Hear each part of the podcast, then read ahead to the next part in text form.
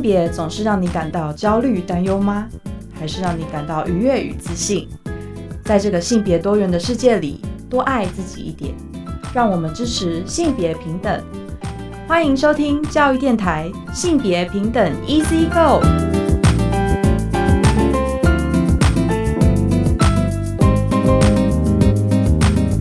Hello，大家午安，欢迎收听教育电台性别平等一字个我是文龙。不知道这礼拜大家过得好吗？今天节目内容性别大八卦，想跟大家来聊聊最近的新闻事件，就是。发生在屏东的跟踪骚扰的案件哦，因为就是有这个人呢，就是利用这跟踪骚扰制造假车祸的杀人事件哦，所以我们想要来聊聊，就是说哦，就是跟踪骚扰的立法。而今天的性别慢慢聊，想跟大家聊的是一本书《我的红楼不是梦》。很高兴我们邀请到了作者吴景柱，他是国际知名畅销书作家，同时也是我的《红楼不是梦》的作者。另外来宾呢是李新维，新维是我的《红楼不是梦》总召集人。我们先进行性别大八卦，性别大八卦。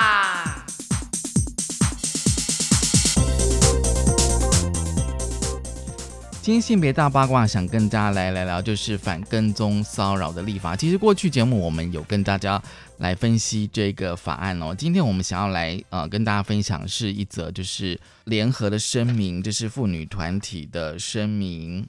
呃，现代妇女基金会、妇女新知、妇女救援基金会，还有就是立新基金会以及数位女力联盟这些妇女团体，他们的呃声明哦，因为呢，最近哦，就是在屏东发生了一件就是跟踪骚扰的案件，这个案件其实是非常典型哦，就是在跟踪骚扰前跟后哦，接续引发的杀人事件。那么呢，如果呃根据这个声明呢，就网络上搜集到了相关新闻报道所知呢。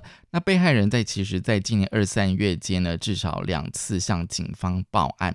那么警察呢，就是以这个社会秩序维护法以及性骚扰防治法函送，但是呢，后来也是不能够啊阻挡这次悲剧的发生。妇女团体为什么要长期倡议呢？就是台湾必须要尽速的制定跟踪骚扰防治法哦，因为呢，就是你有专法哦，有专门的法律的话。比较可以好好来处理这个事件哦，为什么呢？哦，因为呢，就是被害人向警察报案之后呢，这个警方可以依照这个跟踪骚扰法立即受理并且调查，而且呢，根据这个法案呢，在数日内呢，可以对行为人发出警告的命令，同时呢，这段期间的被害人呢，同时也可以向法院申请这个防治令，据说禁止对方跟踪骚扰还有靠近。那么就说，因为在程序上哦，跟一般的法律不一样哦，相较于现行的这个处理机制，至少有法制化、及时性。还有强制力以及保护性以及预防性。那么对于就是被害人呢，可能就是说恐慌啊、焦虑之下哦，其实是比较有帮助的。而且呢，对于跟骚的行为比较有利的这个呃贺阻。所以呢，妇女团体呢，他们呼吁就是行政跟立法部门应该要尽速的制定跟踪骚扰防治法。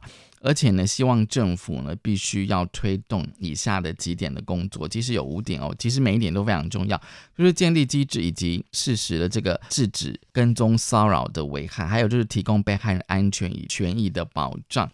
另外呢，就是社会投入资源预防伤害发生，对行为人的积极处遇，推动社会教育。我觉得推动社会教育其实非常重要的，就是透过法律呢明定这个跟踪骚扰的范围样态。也就是让社会大众清楚了明了，就是这个违反人权的危险的行为哦，就是全民共同防范。我觉得那个意识的呃养成其实非常重要的。对于妇女团体的呼吁哦，那内政部呢，他们也就说，就说行政院的版本已经在审查了哦，所以呢会在尽速在本会起送到立法院来审查。好，就是今天开始跟大家分享的性别大八卦，稍回来性别慢慢聊。性别慢慢聊。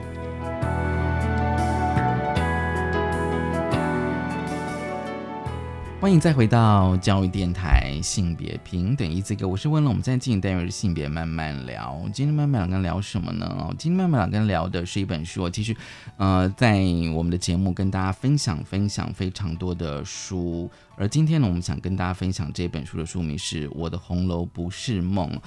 二十二个为真实自己奋战的生命故事，还有逾三百张记载同志之爱的勇敢图像。其实今天呢，很高兴我们邀请到了这本书的作者哦，应该说是有两位了哦。今天其实我们来宾有两位哦，其中一位作者是吴景珠，他是国际知名畅销书作家。景珠老师你好，Hello，文龙好，各位亲爱的听众朋友们，大家好，我是景珠。另外一位呢是李新伟哦，就是我们都叫他 Vivi，其实他是啊这本书的总召集人，也是爱之船拉拉时尚馆概念店的创办人。Vivi 你好，文龙你好，还有线上的所有的听众大家好。其实呢，我们过去哦跟大家啊聊过非常多的啊生命经验的分享、故事分享哦，不管他是用网络或是用书籍哦。那我是想问一下，就是景如老师跟 Vivi 就是两位哦，就是。这本书哦，其实它是二十二个同志生命故事哦。其实二十二个已经算是蛮，如果就一本书分量，已经算蛮多的。我就想说，哎，你们当初为什么想要出这本书的发想是什么呢？这本书的发想其实很特别啦，就是因为我有一个长辈，就是呃领导人协会的。那个主席，然后他就认识了锦珠老师。那大家都知道，锦珠老师真的是一个非常不得了的人物，就是出了两百多本的这样子的两百多本书。对，没错。然后他就发现到，呃，我们这个主席就认识到锦珠老师，就说：“锦珠老师，我告诉你，你一定呢要来做一件惊天地泣鬼神的事情，就是你应该要来为同志发声，因为他们真的很辛苦，而且台湾最近就是我们讲的同志平权刚过嘛，亚。洲第一个同婚对同婚合法，所以你应该要来为我们同志出生，所以他就把我跟锦珠老师呢这一条友谊的桥梁就牵起来了。所以呢，这一本书呢就在这样子呃多方大家都觉得应该要来去尽一份力的状态之下，它就产生了。就产生了这样。对，首先要谢谢这个吴中林吴主席，然后牵线的是一个全脑教育专家，我的好姐妹叫王鼎琪老师。然后有一天呢，就是主席就打电话给我，就说我代表全世界的同志谢谢你，你赶紧要去写这本书。然后他给我的时间只有两个月，我说不可能，怎么可能啊？做一本书最快要半年。他说可能，我已经看到二二八在这个西门。红楼开盛大发表会，一千人的画面，他已经把目标结果帮我设定好了，所以呢，我们就只能听话照做，然后发挥所有的团队力量。我们真的在五十六天，从这本书的发想啊，还有就要非常感谢 Vivi，然后号召了二十二个国际的同志，不是只有台湾哦，这还包括了台湾、美国、澳门、马来西亚、香港，还有新加坡等等的。就是就是在同志圈非常有名的人，那我们打的是团体战，就说大家都觉得。不可思议，就像我们这本书的这个台湾平权之父齐家威老师都说：“见鬼了，怎么可能 不到两个月出一本书呢？”对对，然后真的我们就要非常感谢 Vivi，然后号召呢所有的人用团队的力量，我们真的在五十六天就把这本书非常精美的从采访、写作、呃编辑、校对、印刷，然后就真的给它发行上市了。哦，我觉得五十六天对我来讲实在是太不可思议了。对啊，因为如果说我自己一个人写，也许可以拼那样的。然后重点是说，你们这过程是要采访二十二个人呢，那你们怎么去找这些二十二个同志朋友呢？呃，基本上就是，其实我觉得爱之船拉拉时尚概念馆，就是刚刚呃文荣有介绍的，就是我是这个呃同志基地的创办人。对，那其实在这个同志基地里面十七年了，那十七年其实。呃，国内外很多的媒体采访，然后很多人都会按图索骥，不管亚洲啊，或者是很多国家，包含美国、日本，很多人甚至欧洲都会按图索骥来找到爱之船拉拉时尚概念馆。所以，我们都常常在戏称说，爱之船拉拉时尚概念馆其实是地下的那个国民的那个外交礼仪的地方。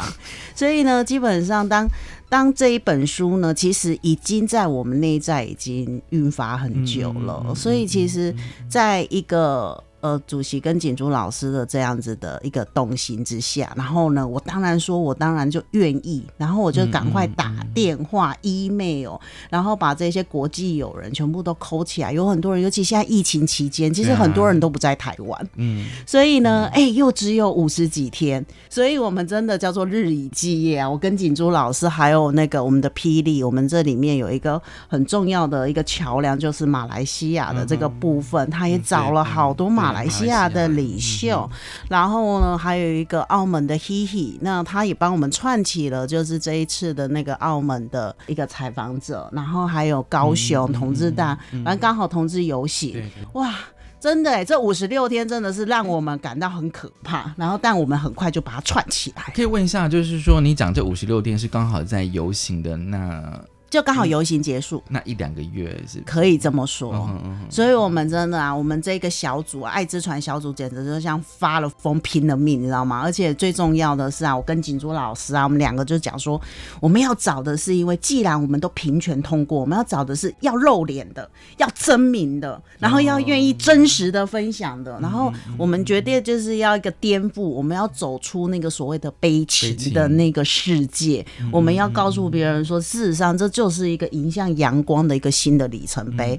哇，光是这边沟通，我们至少找了两两三百位，被拒绝也不胜其数啦。但还好啦，友谊长存啊，还是有人愿意觉得这是一件好事，所以我们就很快的就把这些呃二十几个人，然后我们就真的是动用了线上线下，然后所有的团队，然后包含当地所有的人、照片，哇，反正就是很非常的迅速。就是不管国内国外所有的资源能够运用的，都尽量运用的。因为像我自己有时候以前也有去访问过人家说，你回来之后还可能要整理逐字稿，可是逐字稿完之后，你可能要整理成一篇可以读的文章，这都需要时间的。那你们这二十二个人的话，就是第一个光是采访就要花非常多的时间。对，呃我们就是说这一本书啊，就是《惊天地泣鬼神》，就像刚才 Vivi 所讲的，呃我们这本书是真善美。以前我也采访过很多的同志，然后碍于他的个人、家人或者是社会的观感，通常他们是不给真名的。哦，对对，然后呢，他嗯受访的时候，照片只能拍侧脸，所以他们可能会戴墨镜啊、戴渔夫帽啊、戴口罩啊、披围巾啊，你可能只能拍拍到他一个背影，有的甚至他只能给你用画的，就是不能够露脸。所以，我们这本书真善美，就像刚才 Vivi 所讲的，每一个都是真人。真脸啊，都每一张照片都有正脸哦，不是只是拍背影，还有就是真实的故事、真名、真脸、真事。那这采访怎么做呢？如果我们要照平常这样子要面对面的来做采访，可能要花很长的时间。要感谢现在的这个网络科技，很多都是视讯，就用视讯，然后我们做一个马拉松的一个采访，嗯就可能一天我就采访八个，就视讯，一直开视讯采访一。天采访八个，对啊，然后就是就是后面一个已经在那边等着，然后就当然我们事先都要非常感谢 Vivi 的做好非常好的规划。我们先把提纲给大家，然后大家会先写一个初稿出来，那我们再针对这个初稿再去做加强的一个深度的访问，然后打团队战就会很快。例如一个美编呢，编一本呃编一本书的设计，他可能要花七天一个礼拜，我们就用七个美编来做一天。对，所以要非常感谢彩色国际集团的王晴天博士、欧总编跟范心怡社长。整个出版社就跟疯了一样陪我们，我们比拿破仑还伟大。我们跟着 Vivi，还有呃自由女神，还有霹雳，还有这个出版社，我们真的是比拿破仑睡得还少。我们那个时候一天都睡不到三四个小时，凌晨三四点还在那边对稿啊，来来去去都疯了一样，但是疯得很开心。所以等于算是集体的创作了。你只要有一个很明确的目标，大家分工合作就会很快，就是打团队战。其实刚刚就是景柱老师，你有提到就是你早期去访问的状况。那在你的序里面，就是你以前就是有访问过齐家威大哥哦，就是一九八六年的时候。对，然后你这个文字写了，就是我觉得还蛮深刻的啦。对就是你那时候去的时候，好像就说旁边的亲朋好友都是投以异样的眼光。对，因为那个时候这真的是非常多年前了。那时候还是 我每次在讲这个真实的笑话的时候，大家都笑到流眼泪哦。那时候还是媒体美少女的时候，我要做一个同志的专栏，还记得那时候齐家威老师他是用气球，很多的气球编成裙子，然后站在天桥，然后旁边人都一直吓我，他说你真的要去采访齐家威啊？哎呦，好可怕哦！这个同性恋、艾滋病，千万不要去啊！但是非去不可嘛。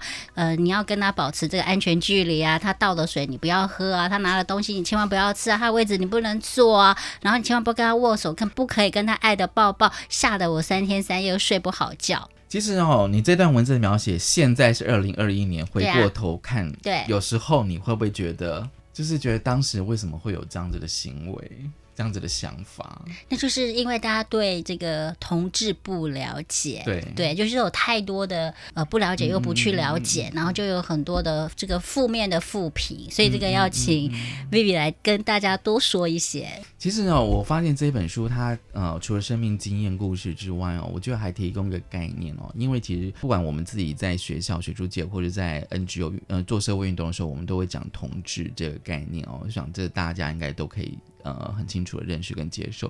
可是你们这本书提出来概念是同志，那个“志”是有加言字旁的“志”，哇，没错这个概念，Vivi 老师可不可以跟我们其实聊一下？跟锦珠姐刚刚讲的一样，嗯就是说同志都会被标签化，对，然后被污名化。对对如果我没有去表明我的性向，我是同志的时候，他跟你可能是很好的朋友，对，在工作上非常肯定你。但我表明之后，他马上就哎、诶好像我们就变外星人，很多的负面、很多的标签，它都会在过去，而又有很多的，就是因为这种社会压抑、社会标签的状态之下，而导致很多人他也不敢出柜，不敢去讲很多的状态，然后又包含家庭革命啊种种的状态。同志他其实没有言字旁的这个字，他已经背负了太多的。包袱，所以我们这本书提出来的概念，其实第一个要讲的，为什么要加言字旁？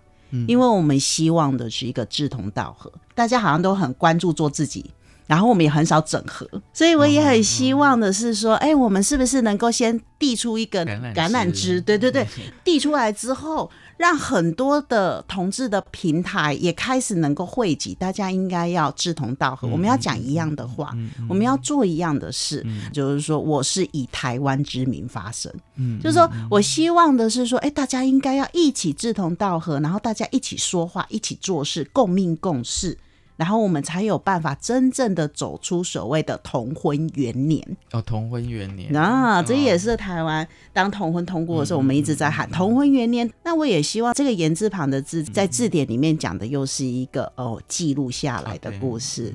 我们当然希望在同婚元年，我们有一个重新记录的书写的开始。嗯嗯，呃，锦珠姐也常跟我讲说，哦，出版社压力很大，很多人哦都、为什么？都以为出版社打错错字了。打错字哦，真的啊！现在的读者都这么对啊，的，很认真的说啊，打错字了，没有那个盐啊，怎么会是有盐呢？然 后要解释很多。你就是刚刚那样子的解释，这样子。没错，对，就希望是大家真的有一个全新的开始，然后全新记录书写的启蒙的开始。其实我自己刚刚看的时候，也会有蛮多的，哎，这是怎么样？其实我，但是我没有想说是打错字，哦因为我在想说你们应该是有用意，就是说你们为什么要用志同道合的那个字这样子我想应该是有一套的想，而且刚好是呃同音字嘛，对，没错对，对，然后它多了一个言字哦，就像 Vivi 你刚刚讲，就是说，哎，就是要做记录这样。其实像我也经常就觉得说，好像有很多的生命经验跟故事，其实是要被写下来的，不然的话，它时间过了，它就是过了。没错。啊，有时候看前面的讯哦，我也觉得有时候还蛮有趣，就是说，就是说我们可能对于同志的印象，可能都透过一些呃主流的媒体哦、去认识，那当然可能会有一些比较偏颇的报道哦，可是那个有时候会加深很多人的那种刻板印象。没错，可是当你真的很真诚的去听这些人的故事的时候，你才知道哦，原来他们就是这样生活的。其实我们这本书我在作者序的时候呢，我下了一个很棒的标题，嗯叫做“洒满洋葱的爱情”。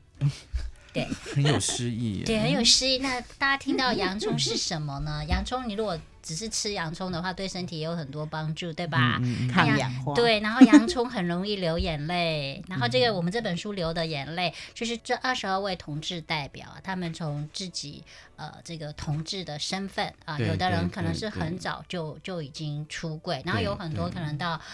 呃年纪一大把还不敢出柜，所以他这个中间呢，他们为了追求自己的真爱，他们可以去突破这个社会啊、家人啊、个人啊、同彩啊，给予很多的这种呃压抑啊、负评啊、标签化。但我觉得我写这本书最大的一个感动就是说，嗯敢爱。就勇敢去爱，既然爱上了，就勇敢去爱。就像蔡依林有一首专门为同志写的歌，叫做《不一样又怎样呢》对大家都觉得同志很不一样，那身为同志又怎样呢？还不都一样？不一样又怎样？不一样都一样，就是都是跟正常的这个异性恋还不是都一样？就是有有一句话说，灵魂没有性别之分，真爱没有男女之别，男男女女相亲相爱，爱上了就勇敢去追爱。像景茹老师，你的序里面就是用了那个印度诗人泰戈尔的诗句，这样子、对，就是那个感觉，就是让我觉得说，好像就会比较柔软。对对对，因为我们这本书呢，就是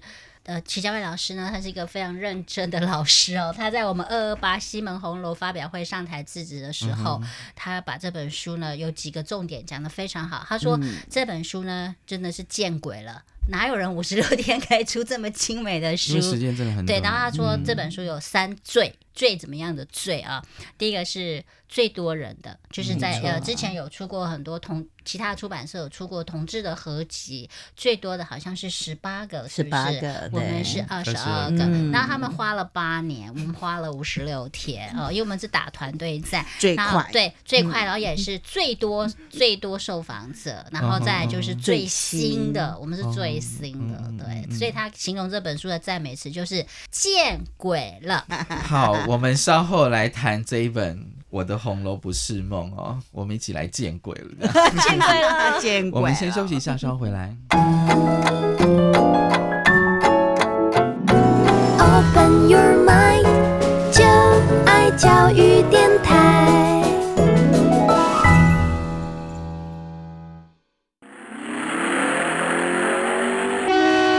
性别慢慢聊。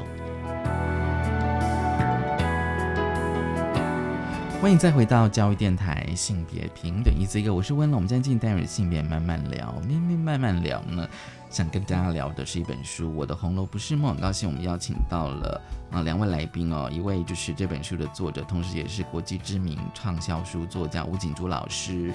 呃，另外一位呢是这本书的总召集人哦，就是 Vivi。所以呢，这个阶段我们来聊里面的故事哦。当然，因为二十二篇，我觉得真的是太精彩，而且我觉得每个人生命都有它的厚度。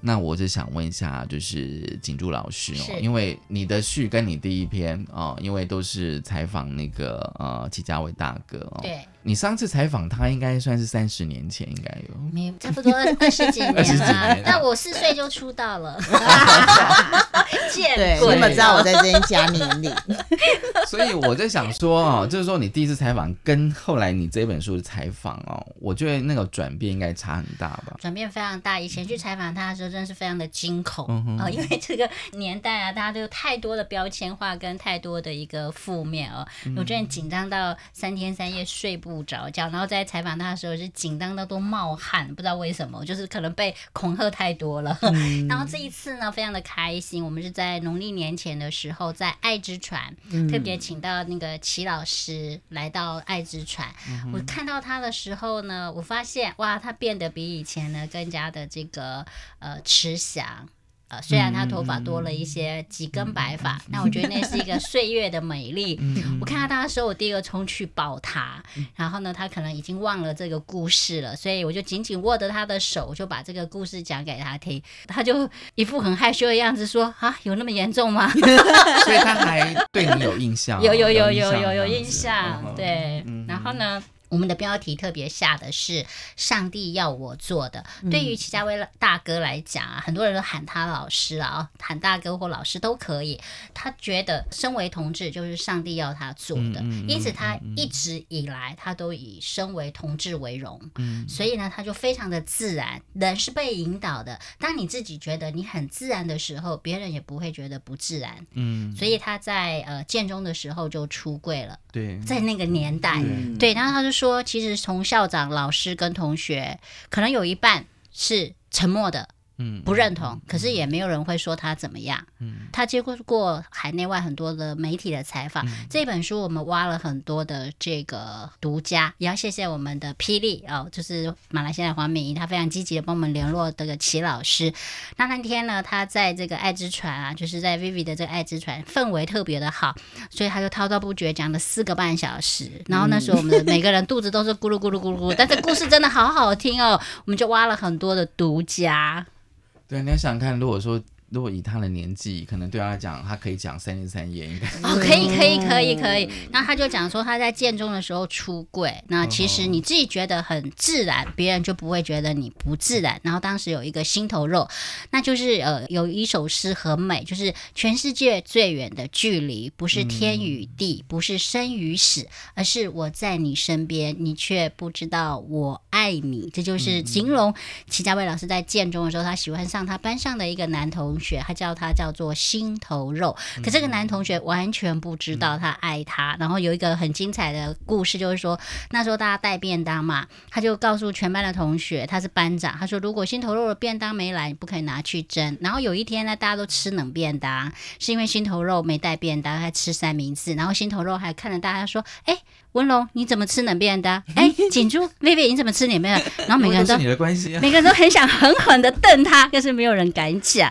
后来就是大家长大啦，留学啊，他的心头肉在美国结了婚了，他就还是没有跟他表白，他就觉得这就是像那个刘导演的那个很红的一部电影《刻在你心底的名字》，刻在我心底的名字，他觉得这是一种很美的故事。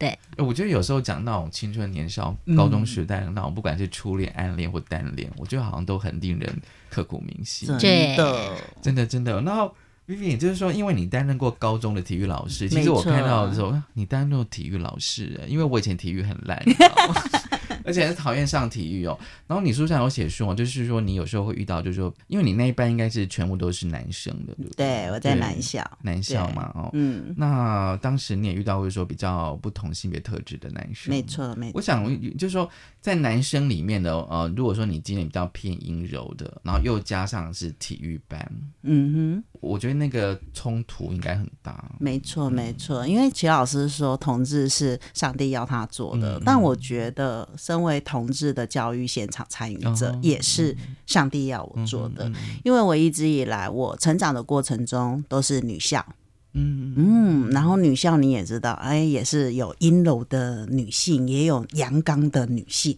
然后呢，长大之后我又去念体育学院，所以体育学院那就更更更有趣了，很多各式各样原住民呐、然后很多各式各样的族群，然后性别倾向也很多。所以当我第一年我去学校教书的时候，我在南校，然后带游泳班。哇，你知道游泳班就刚刚我们提到的那个刘导演的那个 那个嘛，第一幕就是在游泳池嘛，对不对？所以电影有时候还蛮写实的。哎，真的真的。然后哎嗯，其实大家就会开始出现了，就会有一个哎，互相会，你知道，男生男生之间都会打闹干什啊，么的。对啊。啊然后呢，就会有人开始会有，你知道，校园在那个时候会有一个霸凌的那个议题，就性权、性别平权。然后那时候我就发现到说，哎，他们好像集体在排挤一个比较阴柔的主队员。所以你有观察到？我有观察到，但我不想去去明讲，但我就在想说，因为我就看他自己默默的一个人，然后又看到所有人啊，每次遇到他的时候都会就是打打闹闹笑他、嘲笑他。那那时候我就发现到这个孩子有点不太对劲了，他开始哦不来练习，然后开始他就会开始闪躲。那那个时候我就在想说，我也不想去明着讲，因为我觉得有时候在教育现场，当老师明着再去偏颇谁对谁错的时候，其实反而有时候我们会害到那一个小孩，嗯，嗯对他们可能就会变本加厉。或者是说，哎，老师偏爱你，那我就越要整你，或者是什么样的状态。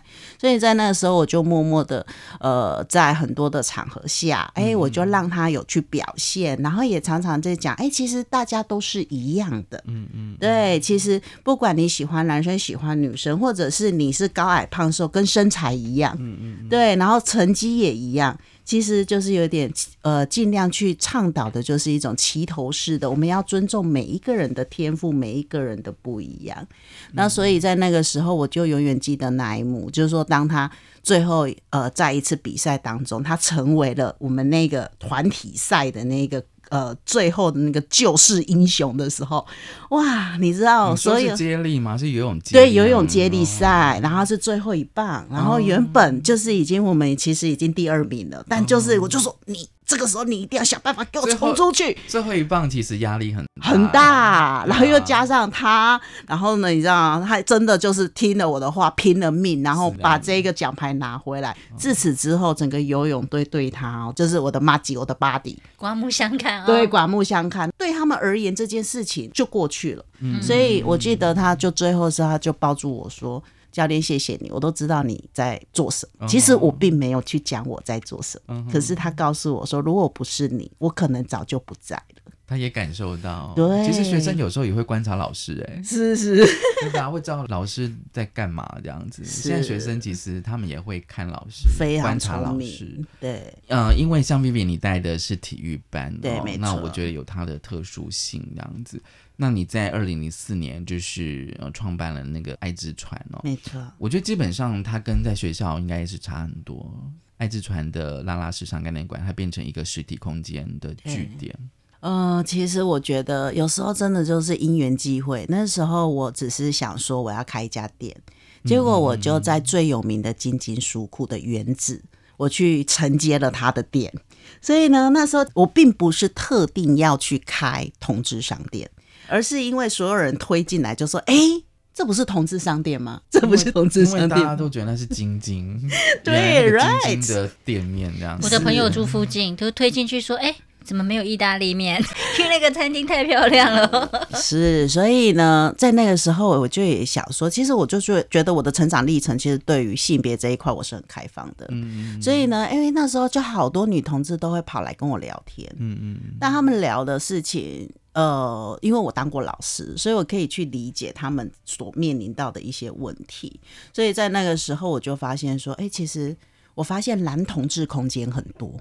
哦对啊，对，但那在我那一年，在那个时候的时候，女同志她都只能在 T bar，或者是在一个这种小小的空间里面，然后他们也没有办法去有一个公开的地方。你看，金金书库其实就是，哎，大家就会觉得那是男同志空哦，间。大家会觉得是男同志，对，因为其实你走进去也比较多都是男生。是对，虽然也有女生，对。对，所以他就可能因为我经营人又是女性，所以他们就会好喜欢来找我聊天聊天，聊到最后我就觉得，那我干脆就开了一个叫做呃，就是女性平权的这个沙龙。哦，然后呢，我就发现呢，为什么会叫 coffee 沙龙？然后里面、里面并没有卖意大利面，”真的没有，但其实很多人走进来都不是来消费，他们就是要来坐下来聊天。对，所以我那个空间很有趣，就会开始就蕴含了很多人，然后就会来这里分享生命故事。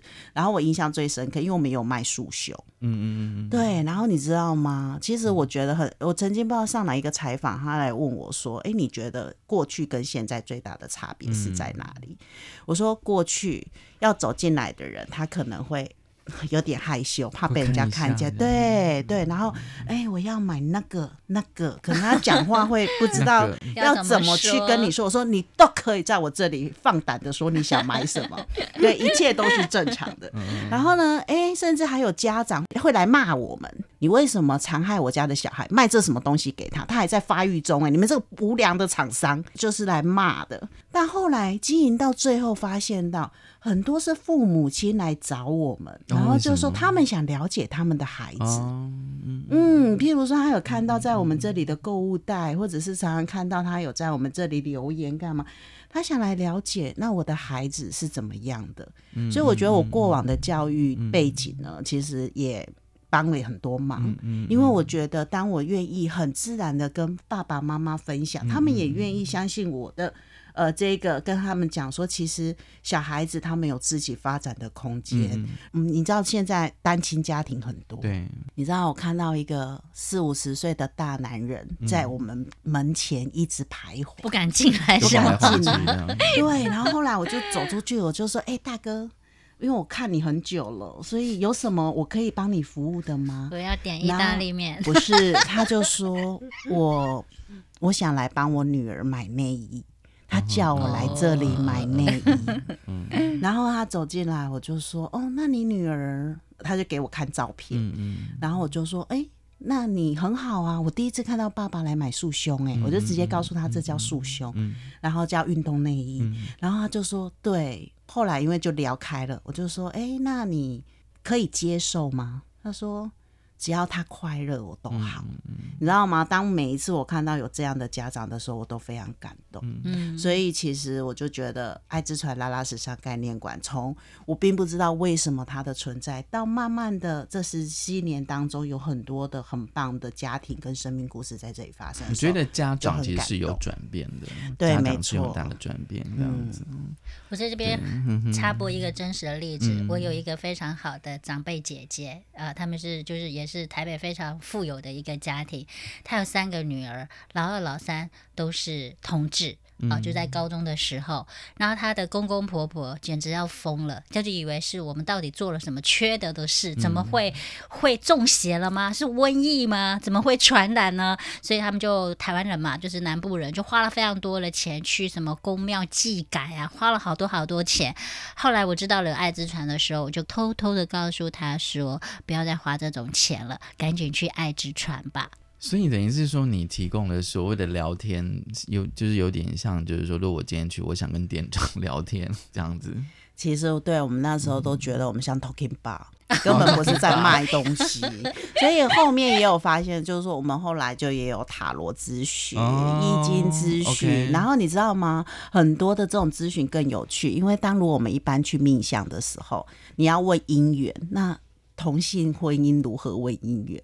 然后他们都也跟我分享很多去去命相的故事。哦后来我们就发现，哦，那我 OK 啊，我们也都开放啊，好啊，那我们就开始有塔罗师、有易经师，然后来做同性之间的咨询或者是命相的服务，然后到最后，所以才会也有很多人真的是来到这里，他就发现到，其实我真的没有不一样，嗯嗯。他更加勇敢的去呈现自己，做自己。所以等于是说，可能就是，嗯，他在那边就是爱之船概念水产馆会找到自己的认同，而且那个认同是会比较坚定。没错，所以在那个这个书上啊，有二十二位的受访者嘛，对。有很多来自各行各业，不管是工程师啦，或者是护理师啦、设计师啊，他们很多都是来我这里之后，然后慢慢找到自我认同，然后慢慢觉得我就是爱女生，我就是同志，或者我就是爱男生，有什么不行？我觉得这本书还有另外一个特色，就是它是跨国。对，它是跨国，对，当时你们是有就是有特别的去设计这部分吗？还是啊，有。其实当时这个吴主席啊，他跟我讲的时候，他就说，其实为什么我们的书名要取叫做《我的红楼不是梦》呢？因为西门红楼其实它就是很多的一个同志聚集的地方，所以它就是一个同志的象征的一个很棒的一个建，就是一个表示嘛，一个表征。那我们要从台湾来出发，一直到亚洲，到全世界，就像刚才 Vivic 所讲的，以这个红楼为为主，然后就是、呃，像爱之船也是亚洲第一个。呃，女同志，但现在也有很多的男同志去，就从红楼来出发。那我们的封面呢，设计的蛮有意思的，就是有十一只脚丫，二十二个脚印。那很多人都说干嘛啊、又不是阿寿皮鞋，你们是在卖皮鞋哦？怎么封面会设计成这样呢？事实上呢，我们就是在二零一九年呢，台湾成为亚洲第一个通过同婚法的国家，所以呢，又拥有全亚洲最大规模的这些同志的大游行。我们设这个“我的红楼不是梦”呢，就是从台湾的台北的西门红楼为据点，那要引领着大家。就是在全世界同志最友善的台湾，我们要一步一脚印的带领着这个同志是有言字旁的哦，然后一起走向这个亚洲，走向全世界，一起去追爱。然后这个有呃同志的旗是六色旗，嗯，好，就是六色彩虹旗。然后呢，这个六色彩虹旗呢飘扬在全世界，因为有爱的世界最美丽。我们要告别了这些标签、污名化，还有这一些呃，就是以前的负面、阴暗啊、压抑啊、痛苦啊。其实做一位同志，就像齐家威老师说，就是上帝要我做的。他是以身为同志为荣，其实跟异性都没有什么不一样，就是有爱就勇敢去爱。好，我们先休息一下，稍后回来。教育电台性别平等 Easy Go。今天呢，我跟大家分享的是《我的红楼不是梦》这本书哦。其实这本书有二十二个，我想说最后请景珠老师跟我们分享，因为我想说这二十个里面应该有还有其他哦很哎呦，其实我们这本书真的是非常非常的精彩啊！嗯我们不只写他们勇敢最爱的故事，不只写他们从自己是这个同志身份嗯的认定，一直到出柜，他们要背负了多少这个社会的呃污名化、标签化，他们自己如何走过这坎坎坷坷。我们里面如果刚刚开头的时候就讲这本书，我们要呈现的是同志的真善美。事实上，它也带给呃全世界人类对这个勇敢最爱呢有很大的一个启发跟感悟哦。我们里面其实已经有好几对，他们是结婚了，好，是真的是跟正常的人就是过着幸福美满的人生。在我们的第十四个故事，就是在我们的书的两百零六页，我下的标题是曼谷爱情故事。那这就是一个呃陈伯昂，他目前是在新竹风城部的同志服务中心来任职哦。他是一个台湾人，然后到泰国去开了一家咖啡店，就在那里遇见了他的。伴侣就是一个澳洲人，然后这故事非常的精彩。那他说呢，他尽管一个台湾人到泰国去开这个咖啡店，赔光了钱，可是他赚到了一个好老公，这是一个很美很美的爱情故事啊。然后再来，在我们书的第五个故事，也就是在第二十六页，我们的标题是“我有两个妈妈”，这就是一个 Lisa，这是女女，这是他们的第一句话就说“我们相信爱”。他们是在二零零七年的时候，就是参加了一场旧金山的，就是为这个同志的爱的一个呃。自行车的骑行就在里面邂逅了，他们在旧金山恋爱了，然后呢就在加州旧金山恋爱跟结婚，后来他们也生了两个小孩，一个女的，一个男的，非常非常的可爱，所以他们从小就教育这个很可爱的儿子跟女儿。好的，女儿呢，很多人会问他，他就很可爱的说。我有两个妈妈。其实我们这本书要去呈现的是，身为一个同志，其实你也可以跟异性恋一样，你可以结婚，你也可以拥有小孩，你也可以组自己幸福的家庭，你也可以过非常非常美好的人生。我觉得那种追求幸福的动力，在这本书其实可以看得到的。嗯，Vivi，你有什么想法？对啊，其实这本书呢，当然就是一直以来这十七年来，我一直很想要去传递给大家的一个理念。那这本书出版之后呢，其实我们爱之船这边收到好多的回响，就是很多人他其实都在默默的关注这所有的一切。可是这二十二个故事带给了他们很多正面的力量，嗯，包含我们书中也有像那个阿古他们，是他们其实是可以已经可以拿到呃台湾身份证的，可是他们认为身上还是有一个使命感在。虽然我们二零一九已经同婚通过了，但我们还有跨国的部分，跨国，然后还有我们的领养领。养还有很多的部分，所以我们都常讲，就是革命尚未成功，同志仍需努力。但我觉得。我们接下来要走的每一步已经是越来越阳光了，也就是说，我们不会再是用一个嗯性别，或者是用一些呃比较不一样的方式去诉说着我们的不一样。我希望同志已经变成是日常，哦，日常，而不是异常，而是我们就跟各位一样呼吸，然后我们做所有的事情。所以这本书的出版很重要的一个理念就是说，其实真的没有不一样，而且跟所有的人共同。呃，在这个世界上，我们一样可以发光发热，我们可以去走一个把自己的生命发光发热的历程。发光发热的历程。没错，你们有下个计划吗？下个计划第二集啊，第二有，其实其实我其实我在写这本书的时候，一开始啊，我的很多的媒体朋友说：“哎呦，你马帮帮忙，你写这些素人鬼要看呐、你应该去采访那些名人的同志啊，什么什么的。”但我非常坚持，我就要从素人做起，因为百分之八十就是就是素人嘛。然后这些素人其实他就是最真实的故事，就是因为素才特别的新鲜，特别的有趣，特别的有血有泪。因为他们都是而素人。且事实上，这种故事最感动，因为真的鼓励很多人走出来，而很多人看了这个平凡人的故事之后，他们说，其实这就是我想要的生活。对，而且真的有人做到。对，然后我们在这个书中里面呢，就是有一个郑千仞，他因为同志一直不敢出柜，所以他有八年的幻听症。啊，幻听症是很痛苦的，吃药看医生都没有用。后来他勇敢的向家人出柜之后，幻听症就不药而愈了，这也鼓舞了非常多人。然后这本书出版，在制作跟出版当中呢，呃，我都能接到好多好多的这些这个联系啊什么的。我们现在如果要写，可能可以排到第十本了。